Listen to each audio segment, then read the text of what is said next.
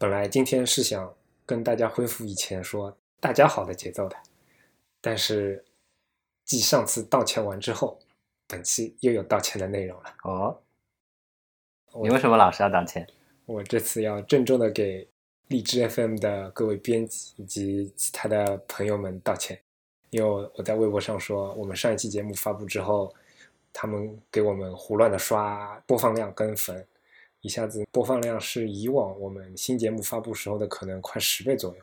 然后我就说对荔枝 FM 的印象越来越不好了，但是他们的工作人员很快提醒我说，上一期发布的播放量暴增是因为他们给了我们一个推荐位，所以才会有播放量的增长。我误会荔枝 FM 的整个产品以及他们的工作人员，在这里给他们郑重的道个歉。你看，小伙子啊，以后戾气不要这么重，是吧？作为一个天秤座，我要那个找一下理由了，因为他们给我们的推荐位其实挺前面的，但是他们的推荐风格就是会给每一个节目去弄一张配图，嗯然后嗯，那张配图，因为我看着不太眼熟嘛，没认出来是我们。好像没认出来，上面的字相对比较小，嗯然后我就没有看到。嗯，不管怎么样，反正是我自己调研不够充分，然后误会了，对不起，对不起。道歉结束之后，本期还有一个小事情要跟大家说一下。大家也知道，作为播客这样的一个平台吧，大家的收听方式有很多，然后收听的人群也比较复杂一点，嗯而且不像我做个网页啊，做个产品啊，我们可以在应用内在网页上签一些统计代码什么的，让内容提供者知道大家是俗分布是怎么样的。俗称买个点。啊，对，买个点。我们的产品，我现在甚至连是哪几个客户第三方客户端过来的我都不太清楚。嗯就我们可能知道荔枝 FM 上有多少播放量，对，网易上有多少播放量，但是不同的 App 啊，其他什么的一些数据完全是不太清楚的。嗯而且我们使用的那个服务器的流量平台，其实它没有提供非常完善的统计功能。是，所以，所以也引发了我的一个想法吧，就是在本期节目给大家做一个小范围的听众调查。这个听众调查的内容不会很长，可能就是十道题目左右，嗯应该来说两三分钟就能填完。如果大家有兴趣的话，有时间的话，麻烦大家给我们做一下这个小小的调查是，麻烦大家填一下。啊，填一下啊，填完之后有奖品哦，给大家卖个关子吧，反正是个小奖品，也是作为大家的一个奖励吧。当然数量不会很多，这个有奖调查的链接我就不念了，太长了，嗯我会贴在我们的所有的参考链接以及本期节目的简介里边，各个平台应该都能够看到，麻烦大家去点一下吧。嗯，嗯，好，以上就是经常道歉以及爱道歉的 J J，然后这边是今天没有道歉的利亚。嗯，我们最新一期的 Anyway 的节目又回来了。我们没有离开过。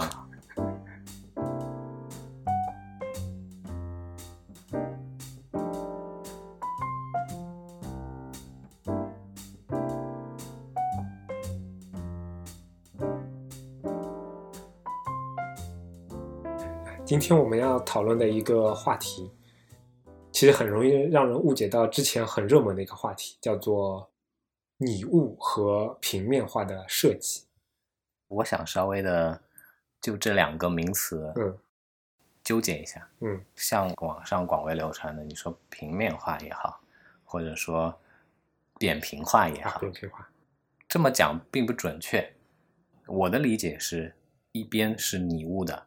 写实的，那另外一边对应的词就应该是抽象的。嗯扁平算什么意思？你指的到底是视觉意义上的扁平呢，还是一个交互层级上的一个扁平呢？对就就就会产生歧义相对来说，今天讨论的这个话题呢更明确一点，啊。关于屏幕内与屏幕外的设计。对，嗯，先扯开一下。嗯，哎，姐姐，那个不知道你有没有开始用那个 Apple Pay 啊，那天第一时间就绑了。啊？是买了麦当劳还是买了星巴克？我司周围没有麦当劳，所以我就只能去了星巴克。嗯其实我司自己有个七幺幺嘛，嗯但七幺幺上海这边也不知道是因为比较偏远，还是整个上海都没有。我们去问过了，他们那边是没有支持 Apple Pay，啊因为之前他不支可能不是持闪付，对。嗯然后七幺的工作人员其实挺逗的，我司有个群嘛，嗯那天每个人都来问一下，嗯我们楼下的七幺幺支持 楼下七幺幺他其实给我们员工还开了一个微信群，嗯然后他也在说，请大家今天不要再用过来了，嗯我们这边没有 Apple Pay，只是想体验一下嘛，所以我也只嗯绑了一张卡，而且我就只消费过一次。嗯，那你有没有注意到，就是 Apple Pay 里它录入之后的那个银行卡卡面，嗯，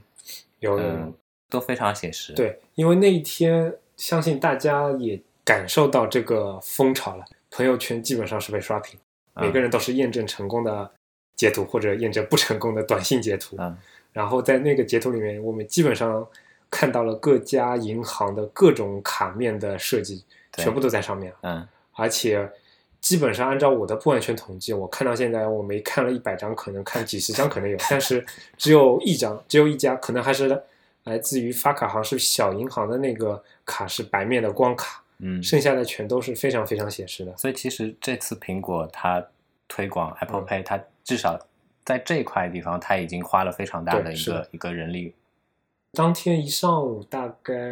十点十一点的时候，嗯。我们团队里的很多产品经理啊，包括设计师都在都在惊呼牛逼，因为这其实是一个品控上是需要花一点时间去做的。对就是怎么保证这些卡它跟实体是一样的，嗯然后又符合他们一一定的规范。因为我发现那个卡除了把上面的姓名啊、卡号这种惯例会隐藏掉之外，也会把比如说 Visa 跟 Mastercard 的那个标志给去掉。哦，是吧？对，就是它还并不是跟原卡完完全全照搬的。啊、虽然看那张卡，你一下子就能知道这是你自己那张卡了，但是它上面多余的信息还是会被去除掉的，哎，那为什么银联的那个会在呢？因为它是跟银联合作的呀。啊、那可能这个发卡组可能是因为织就是跟银联合作的，可能是因为有银联的关系，所以 Visa 跟我觉得有可能。啊反正我这边看下来，品质还是相对比较高的，各家银行的那个卡。对。然后既然说到这里的话，就是我想起在 Apple 的那个它的最新的那个 HIG 里面嗯，HIG 的第一页有这样的一句描述，嗯 We can see the visual indicators of physicality and realism. 我觉得这条写的蛮有意思的，翻译一下吧，先。具体就不翻译了。这一条它下面其实还有补充描述嘛，嗯那补充描述里面的意意思，如果直接去理解的话，可能就说投影啊，然后渐变这些设计元素会在可能会在某些情况下面抢了内容本身的嗯关注度。正面的理解是这样子的，但是如果换一个角度来思考的话，可以得到另外一种不一样的解读嘛。就像刚才讲到的 Apple Pay 卡面的这件事情，再转一下，扯得远一些。一开始的时候，Jonathan Ive 爵士，对 Johnny 爵士，我觉得他可能在刚接手整个设计部门的时候，当时并不了解屏幕内设计，所以导致了刚接手的时候出现了那个矫枉过正的 iOS 七。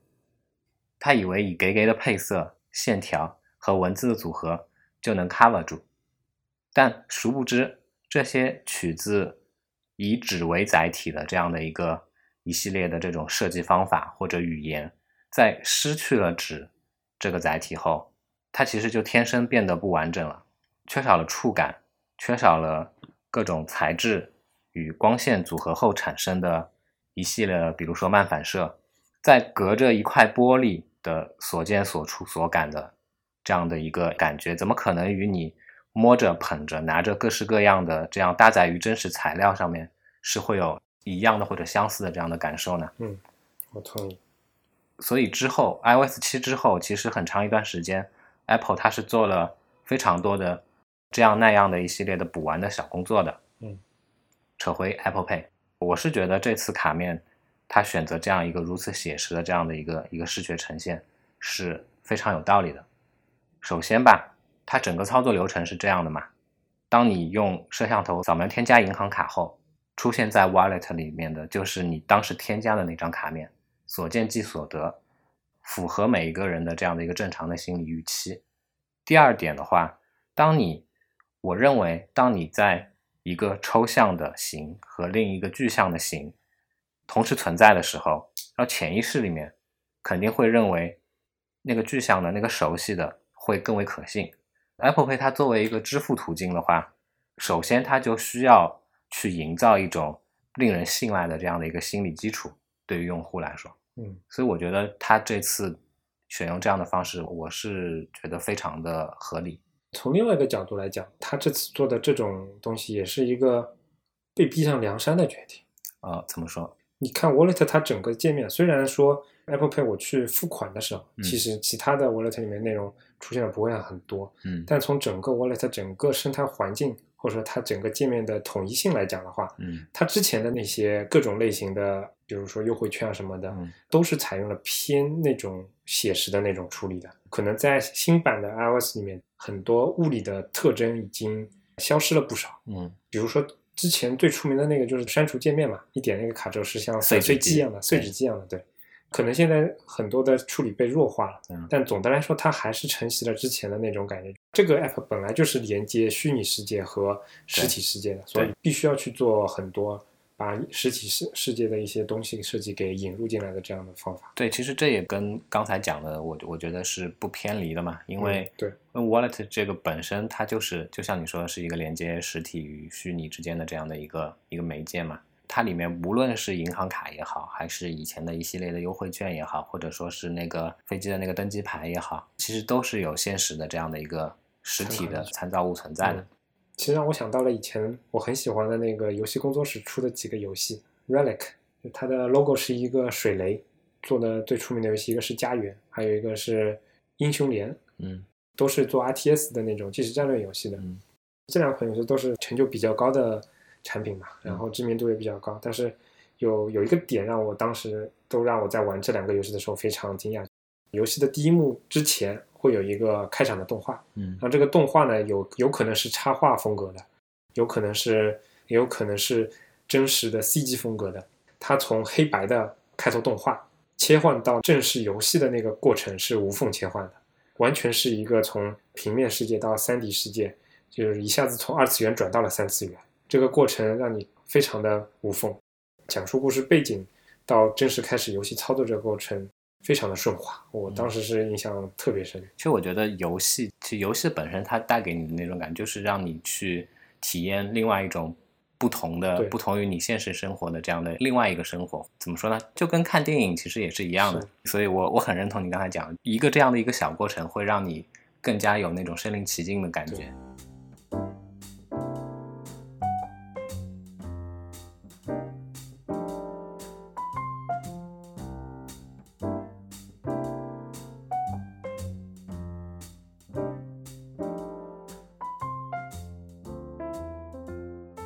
然讲到这里，那个姐姐，你记不记得以前那个？我又想回顾一下过往了，年纪大了，那个我又要我又想往回再扯一扯嗯。还记不记得以前 WebOS 的那个啊一整套的这样的它的一个设计语言？啊，这个，嗯，你看到我们两个又笑了，嗯，这个是一个很能扯的一个话题了。嗯我给大家介绍一下背景啊，一样是一个 WebOS 粉更正一下，严谨的说，我是 Palm 的粉。啊，Palm 的粉好。然后利昂多年之前加入 HP，也就是跟我成为同事的一大理由，是因为当时 HP 收购了 WebOS，然后当时我跟利昂共同的老板承诺利昂说，今后我们会做不少关于 WebOS 的产品设计，嗯哼，所以利昂义无反顾的就加入了我们。但是后来验验证下来，这是一个坑。往事不堪回首，说多都是泪。为什么都是泪呢？啊，其实李阳一说到 WebOS 这个话题，我就马上意识到为什么会说这个，然后为什么这个跟屏幕内屏幕外有关了。嗯大家知道，就是 Palm 当时出的那几款手机，包括那个 Pre 三，然后还有那个叫 Via，不不不，Pre 三跟 VR 已经是是被 HP HP 收购之后，其实我觉得一系列的这样的一个硬件上面的外观上面的改动，其实已经已经有一些有点影响。对背离了原先的一个整体的这样的一个设嗯计语言了。我们说一下，在被 HP 收购之前，它出的那两代手机 Pre 跟 Pre Plus，嗯，当时它出来的时候，为什么会给我或者说给一部分人产生那么大的一个视觉的冲击的感觉呢？就是因为它那代的产品从外观到界面设计这一系列整个的一整套的视觉的语言是非常的契合，以及非常的非常一致的。当时它的外观是以在宣传片也好，或者说当时发布会也好，是以一个鹅卵石的这样的一个语言去呈现的。嗯外观是一个鹅卵石的造型，温润的，然后毫无棱角的这样的一个形象。同样的，在界面设计里面，这一系列的设计的这样的一个元素也贯穿在各种的小细节里面。对当时在 HP 的时候，我也跟李耀会有一些不同的意见。我并没有认为 WebOS 这套 UI 的设计会非常的有统一性，嗯但是从整体上来讲，它是在或者这么讲吧，就是我我认为它在战术上并没有做到很统一，嗯但是在战略上其实是高度统一的。嗯我非常喜欢它那个就整体的那种感觉，就像你说的温润的那种圆圆的那种，很多产品里面也都会做圆角的元素，嗯嗯但是能把这个圆角贯穿到始终的这样的一种高度的概念，WebOS 是做的挺好的，我觉得。嗯要扯回当年那个历史啊，我给大家科普一下。当年 Leon 进来 HP 之后，确实是做了一些关于 WebOS 的项目，但是这些项目的结局并不好，是因为在 HP 收购 WebOS 之后，其实是想要把这个系统应用到整个生态体系的，对，包括当时的笔记本，H 的 HP 的笔记本，HP 的打印机。我跟 Leon 当时所在部门就是做他们的打印机的产品设计的，是喷墨打印机。对，准确的说是家用的喷墨打印机。嗯但是呢，在应用这一套系统的时候，我们大概这个项目前后跨度有做了一年吧，就是想要把 WebOS 的视觉语言，然后包括整个的系统移植到打印机上。但是我们的打印机，我可以在参考链接里面找一些图给大家看，就是硬件产品嘛，跟软件产品它不太一样。嗯，当时接手的时候的那个硬件产品，其实可能在两三年前它的对，它的外观已已经确定了确定了。而且它的外观确定完之后，它意味着里面的结构工程是很难再去做改动的。嗯所以这个时候再想要按照他们那些手机的那些外观去对打印机的产品线做调整，嗯在硬件上做调整已经是来不及了。嗯所以我们当时一直是在做一个平衡，就是怎么样把呃 WebOS 系统里面的东西部分的移植到打印机上，让嗯。软件上有这样的一个体验，嗯，然后在硬件上可能之后再慢慢的过渡到那种感觉，嗯。或者说两者找一个平衡这样的。是。但是在这一年当中，其实挺挺挣扎、挺纠结的，因为我们发现，在一个四四方方，然后非常传统的产品里面，要融入一个 WebOS 那样的那种风格的 UI，其实是很有违和感的，嗯，而且这个效果也是挺差强人意的吧。各方面原因，除了刚才讲到的那个设计风格原因，嗯打印机本身它原先那个 base 在 Linux 上面的这个简陋的系统，它本嗯身也是承载不了一系列的，对，其实，在 Linux 上面的那个系统已经是我们终端的产品了，嗯低端的产品可能就更惨。对，所以经过大家的讨论吧，可能当时达成的一致意见，也就是在这样的产品里面直接套用它的系统，在软件底层架构来说也是非常难的。嗯但作为我们视觉设计，其实是可以先行的，嗯所以也是用这样的契机，我们可能花了有一年时间去做这样的产品。嗯但是可惜的是，就是在我们设计都还没有做完的时候，HP 的战略层面上有有调整，然后直接把整个系统都给放弃了。嗯，所以之前做的那些工作也就也对，大家大家可能都知道，那个诺基亚有一个著名的木马，但其实当时 HP 也有啊，对，啊，扯远了好像，那个只不过因为惠普在整个业界的影响力跟嗯，没法比是没法比的嘛，对所以大家那么去注意它。但事实上，它在对于当时我们所在的那个家用产品的部门的打击跟摧毁力度是非常强的。毁灭性的，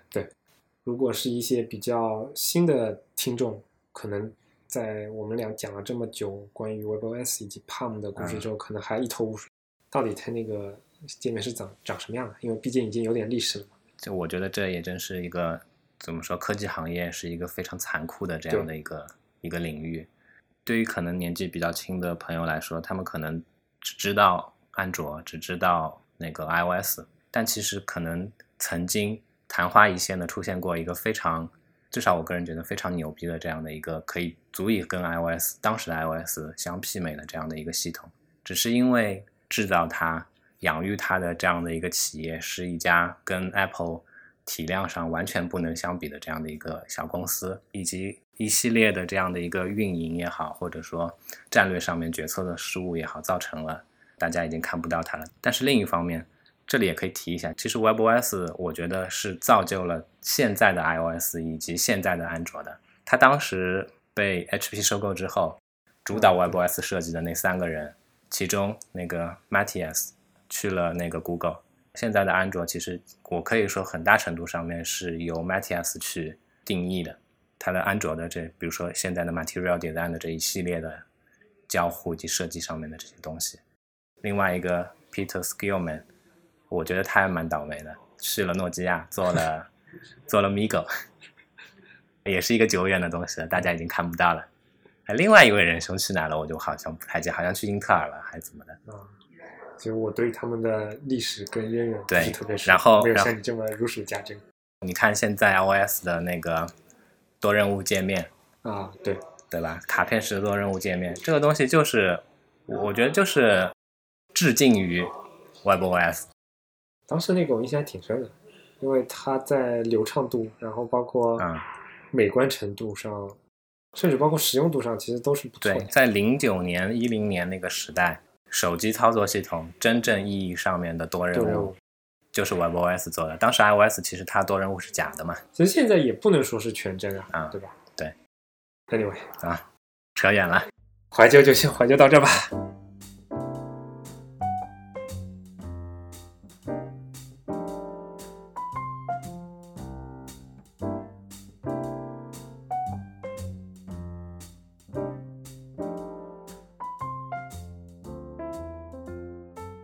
既然刚才有说到，就是屏幕内的虚拟世界与屏幕外的真实世界的这样的一个关系，我们也不免俗的去说一说现在最流行的这样的一个话题嗯，，VR。其实有他已经说了好几遍了，我都已经听腻了。我跟亮作为设计师的身份去讨论这个，可能角度会不太一样。嗯你至少从个人感觉来说，抛开使用它，嗯对我来说，我其实对它是有一点恐惧感的。嗯，怎么说？当这样的产品真正进入每个人的家庭，比如说十年、十五年以后，嗯。那个时候我们我们的工作内容，然后那个产品里面假如还有 UI 这样东西存在的话，嗯我们怎么样去设计它，怎么样去适应它，怎么样去学习它，我觉得是一个非常广阔的课题，因为它的承载的载体是完全不一样的。但其实我我跟你的想法稍稍有一点不一样，嗯，我反而觉得这是一个非常非常令人兴奋的这样的一个一个点。我也没说不兴奋，就是嗯我、我是很期待有这样的体验，然后有嗯很期待去这样的做这样的东西的经历，但是就因为这个东西实在太广了，我都不知道我缺一点什么东西，嗯对吧？嗯因为我甚至不知道，如果让我去学三 D，哦，我知道要学三 D。嗯那如果将来三 D 这种东西都不一定能能 hold 住这样这个产物了，我可能还要去学编程。但是我现在完全不知道，就是将来会有怎么样的发展过程。这个倒不必太担心吧。我是一直抱着一种船到桥头自然直的这样的一个态度在生存着的，生存到现在将来几年，呃，船到桥头，然后船不要了，开潜水艇了，啊，没问题啊。反正老司机只要掌握这这个技术，不管是潜水艇还是船，啊都一，样有这个 sense。那扯回来，我确实同意你那个那个观点。最近可能大家也会在各种平台上看到关于 VR 的各种演示视频啊，嗯或者产品。已经有，比如说 Oculus 它已经发售了，对对对，那那个个贵贵到死的那个，是 Sony 的，以前叫 Morpheus 的，现在可能好像就直接叫 PlayStation VR 的这个东西，可能明年也要正式的商业化了。对 Hololens，我记得好像是也开始那个有预售还是怎么样嗯？，HoloLens 还应该不是对个人消费者啊的。当时看 HoloLens 那个发布会的时候，真的是非常非常激动。可能第一代 iPhone 发布会的时候，我都没有产生过这样的一个对这种就是心理震颤的这种感觉。零七嗯年那场那个是在 MacWorld 上的一个发布，其实我看了好多遍好多遍。嗯我觉得它是一个确实是不能说改变世界，但至少改变了整个这这个产业的一个一个发布会。但是嗯它的牛逼其实更多是事后去看的时候你会觉得牛。我现在回头去看会觉得，如果没有这样的一个产品诞生，我现在手机我都不知道它什么样。但是当时来说，我其实并没有觉得它真正改变了这个世界，嗯因为它无非在我看来也就是一个大一点的手机嘛，对对吧，而且其实这么大屏幕的手机，当时也不是没有过，对对吧？像不去说日本本土销售的那一系列怪兽级别的这种机器、h t c 它都出过一一堆一堆的五寸五寸屏的手机，当时都已经有了，对吗？对，只不过可能就是它是要用那个 stylus 点点点啊什么啊那种，对对吧？形态上其实并没有给我非常大的冲击，嗯只不过它是在性能以及各个各种结合上做到了，在当时做到了比较极致的那种状态，一下嗯子把体验提升了可能一个数量级。但是，但是对于 VR 这个事情来说，它的冲击对我的冲击是可能是非常非常强烈的。对 iPhone 带给你的一个冲击，就是当时需要用笔去点的电阻屏变成了我可以直接触摸的电容屏，这样的一个交互方式带来了一系列不同的这样的变化。但嗯 HoloLens 的话，我觉得带给你的震撼是更加深层次的，因为感受完全不一样。你戴上眼镜之后看到的，你的所见所得是一个跟现在你通过你通过眼睛看到的那个真实世界是既相融在一起，又是反正就是一种很不一样的这样的感受吧。当然我没戴过，这些都只是我的一个臆想臆想。光这些臆想就足以让我们挺激动的，对，挺像憧憬的一个。像去年在上海办的那个 China Joy，其实我是我当时是专程想去体验那个 Morpheus 的，啊，只是因为去的时候我很早就去了，但是之后发现妈的已经排队排满了，根本体验不了。去年年初 CS 的时候，我当时去的时候也是的，我也很想体验。我应该说最想体验的就是那个 Oculus Rift 那个，嗯但是跑到那边之后发现那个排队已经不光是围三圈了，嗯，是围了场馆三圈，就是在我看来，呃我已经完全无语了。一早过去就得排队那种，对，其实我也没有体验过。其实我我觉得我们还是蛮幸运的，有生之年至少到目前为止就已经可以去亲身的去体验了两次产业化的革命了。《三体》那个书里面，当时那个主人公在长久长达一百年纪的那个冬眠之后，终于嗯看到了一些改变。但是他所想象的那个世界，也无非就是你在你的床头或者你在你的墙壁上都可以去触点，嗯然后触摸屏是 everywhere，嗯也就是发展到这样的一个概念。但是嗯事实上，我们的世界可能在二零一几年的时候就已经能够去体验到你不用去触的那种体验。嗯你看到的那个东西，可能都是经过视觉增强，经过怎么样各种技术之后，会会产生不一样的东西的。从这个 VR 本身来说，我其实听得出来了，我其实个人是非常的看好它。虽然还需要因为这样那样的硬件上面的这样的一个限制，真正能够达到理想当中的那种形态的时间，还需要个五年以上，或者说更久。对，但是至少我觉得这个未来是非常的、非常的令人激动。再说回来，又说回到，就像姐姐刚才说的一样，她有她的担心，其实我我也有一定的担心。我担我担心的是，因为我没体现过，体验过啊，那个以上以下全都是我的臆想。我印象当中，我会觉得，当你带着那个增强现实的设备的时候，你在实地的这样一个身临其境的环境下面去做一系列的交互的行为的时候，你看到的东西跟你在操作时候的那个感觉，嗯，可能会不会产生分裂的这样的一个感觉？我的担心就是，如果哪一家它能更好的去解决这两个东西之间的这样的一个分裂的这样的一个差异的话，那它可能就是最后胜出的那家。我我要说《三体》那个书，就我刚才说到那个，它不是几百年之后，嗯只不过是各各种地方都可以点嘛。嗯但事实上，在那个三体人的帮助之下，当时他们不是做那个游戏叫什么《三体世界》那个游戏里面，它其实已经实现了那种 VR 技术的那种游戏嘛。嗯，小说里面描写的那个人，除了那个眼镜之外，他更多的对，它有一系列的设备可以，对更多更重要的东西是那些设备。它能让你体会到，比如说某一个痕迹源的时候，全都是非常非常非常冷炎热啊的这样。热啊什么对对对，这个技术的难点真的是，我觉得不光是说屏幕分辨率现在要达到多少多少啊，各个科学领域、各个技术领域都要有一些突破性的一些内容，对才能去做到这样的事情。就像那个 IT 公论里面那个谁啊，Real 还是谁说到的，就是这个东西它技术还的确是要每一个五五六年，嗯，根本都看不到希望这样。嗯，但是我依然觉得是一个对于人类社会来说是一个非常非常美好的这样的一个未来。之前是知乎上我记得有个长文，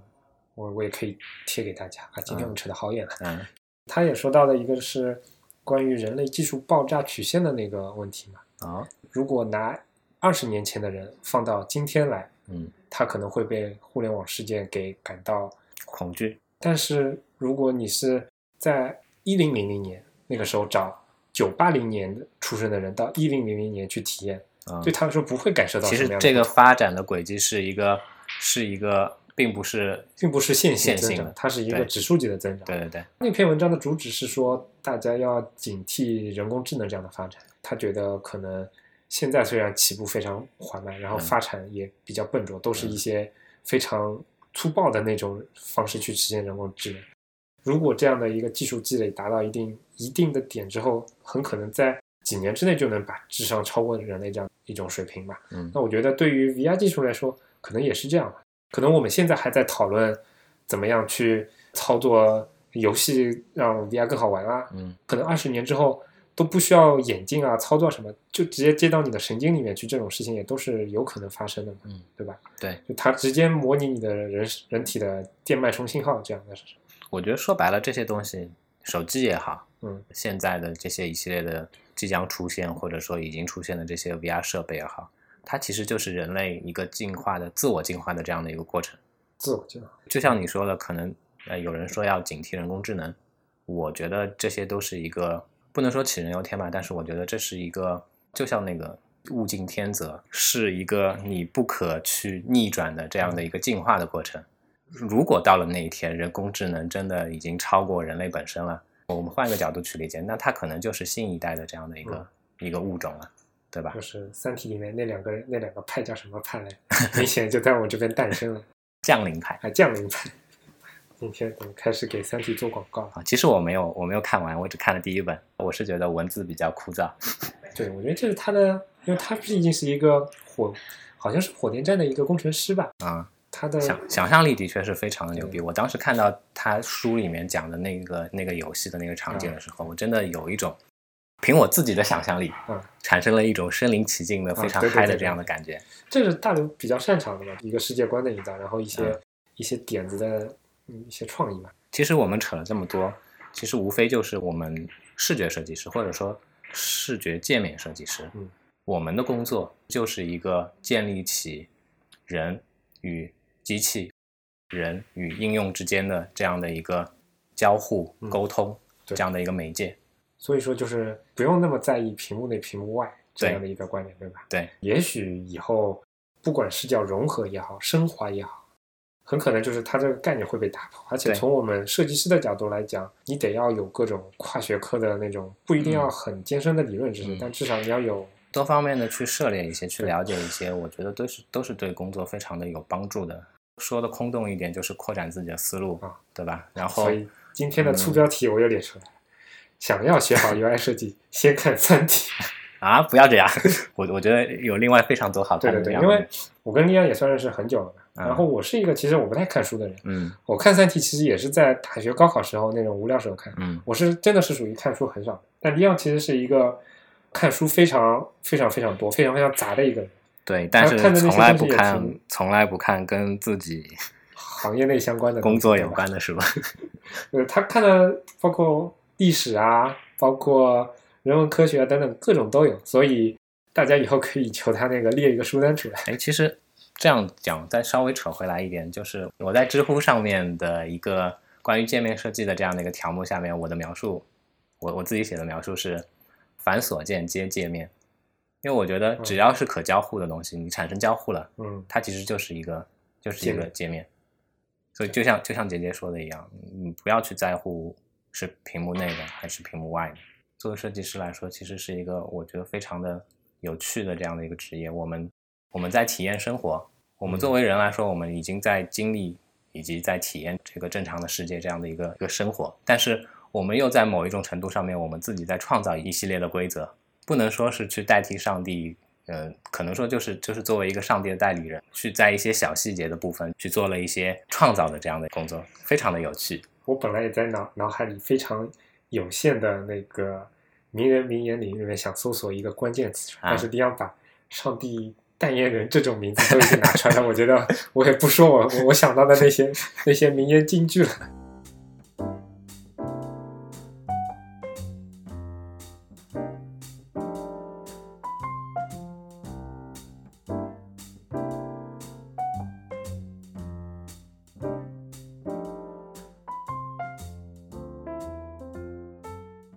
感谢大家收听我们的节目。如果你需要联系我们，可以通过邮箱 hello at anyway 点 fm，以及在微博、推特上搜索 anyway 点 fm 找到我们。